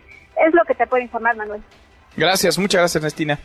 Buenas tardes. Muy buenas tardes, lo último desde el Palacio Nacional. Y sin dar detalles, a propósito de lo que ocurre en el Palacio Nacional, detalles de acuerdos alcanzados, el presidente López Obrador confirmó que conversó este jueves con Alejandro Díaz de León, el gobernador del Banco de México. Por su parte, el Consejo Coordinador Empresarial lanzó un llamado a la unidad Citlali Sáenz. Cuéntanos, Citlali, virtualmente, claro, muy buenas tardes.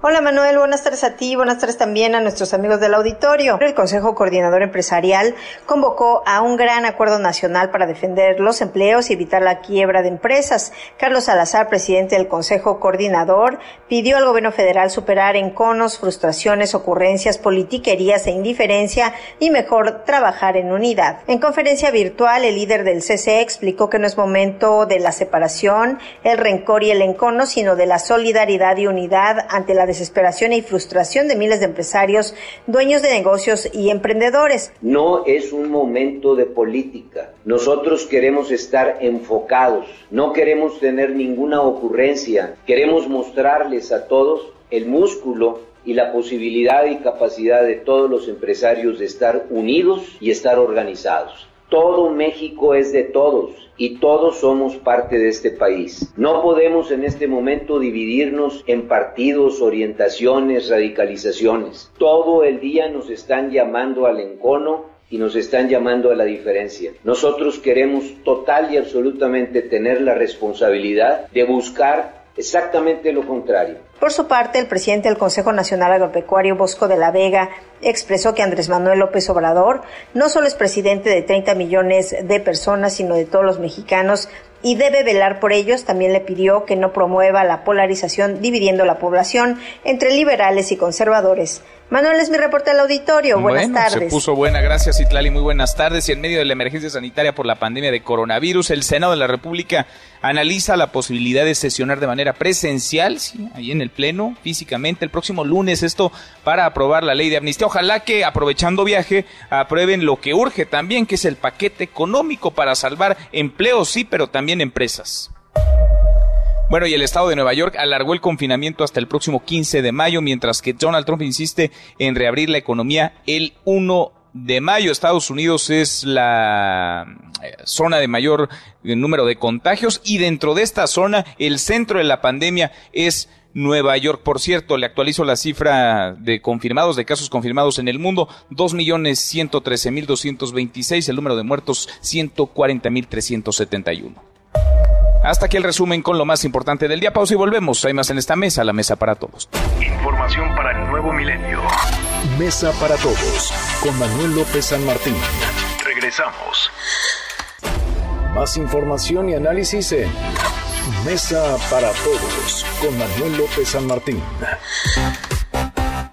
Seguimos, volvemos a esta mesa, la mesa para todos, en medio de la emergencia, en medio de la situación en la que nos encontramos, de la crisis económica, también hay buenas, afortunadamente, también hay buenas noticias. MBS Noticias, contigo en casa, tiene para ti notas positivas.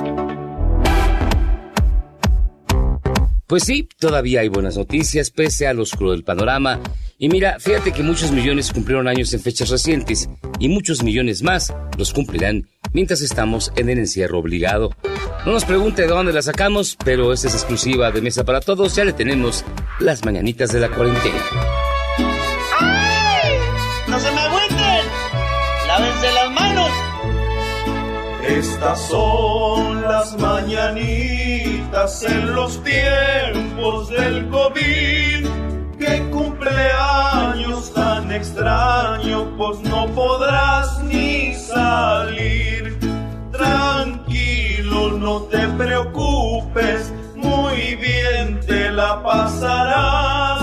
Es más, hacemos un Zoom que sea una fiesta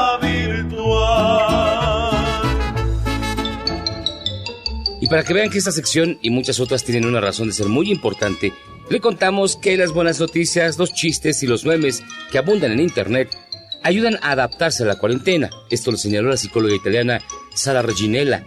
Esto ayuda mucho, dijo, porque el humor es un mecanismo ideal de defensa psicológica y lo necesitamos para tener fuerzas. En sus palabras, el aislamiento puede causar graves problemas, como la violencia doméstica, la depresión y el estrés postraumático, con lo cual en estos tiempos el trabajo de los psicólogos obtiene una importancia crucial. Los chistes ayudan siempre. Los problemas no desaparecen, claro, pero el humor nos permite compartirlos con otras personas, haciéndonos comprender que nuestros sacrificios para el bien común tienen un sentido. ¿Cómo se transmite el COVID? Así. ¿Cómo se transmite el COVID? Así. ¿Cómo se transmite el COVID? Así. ¿Cómo se transmite el COVID? Así. Achú, achú, achú.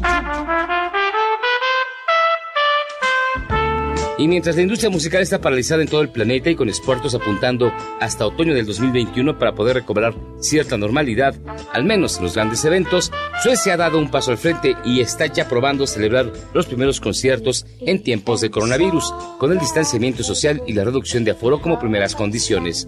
Ahora, los suecos están buscando artistas que cuando menos tengan un poquito de éxito, porque los últimos fueron los de ABBA y de eso ya llovió.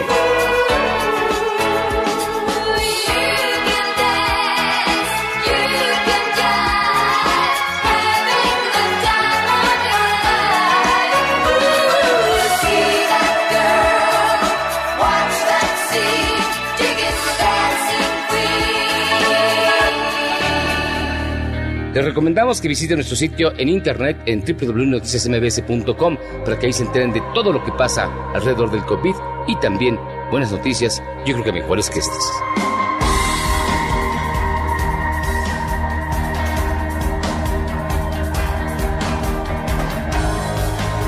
MBS Noticias, contigo en casa, trajo para ti notas positivas con las positivas. Qué mejor, así cerramos, con eso nos vamos. Gracias por habernos acompañado a lo largo de estas dos horas. Soy Manuel López San Martín. Se quedan con Nicolás Romay, Radio Marca Claro, a las 5 de la tarde mi compañera Ana Francisca Vega con lo último, con más información. Mañana acá nos encontraremos, pero antes nos vemos a las 8 de la noche, Noticias República MX por ADN 40. Pásela muy bien, ya casi es viernes. MBS Noticias presentó Mesa para Todos con Manuel López San Martín. Un espacio donde todos tienen un lugar. Este podcast lo escuchas en exclusiva por Himalaya. Si aún no lo haces, descarga la app para que no te pierdas ningún capítulo. Himalaya.com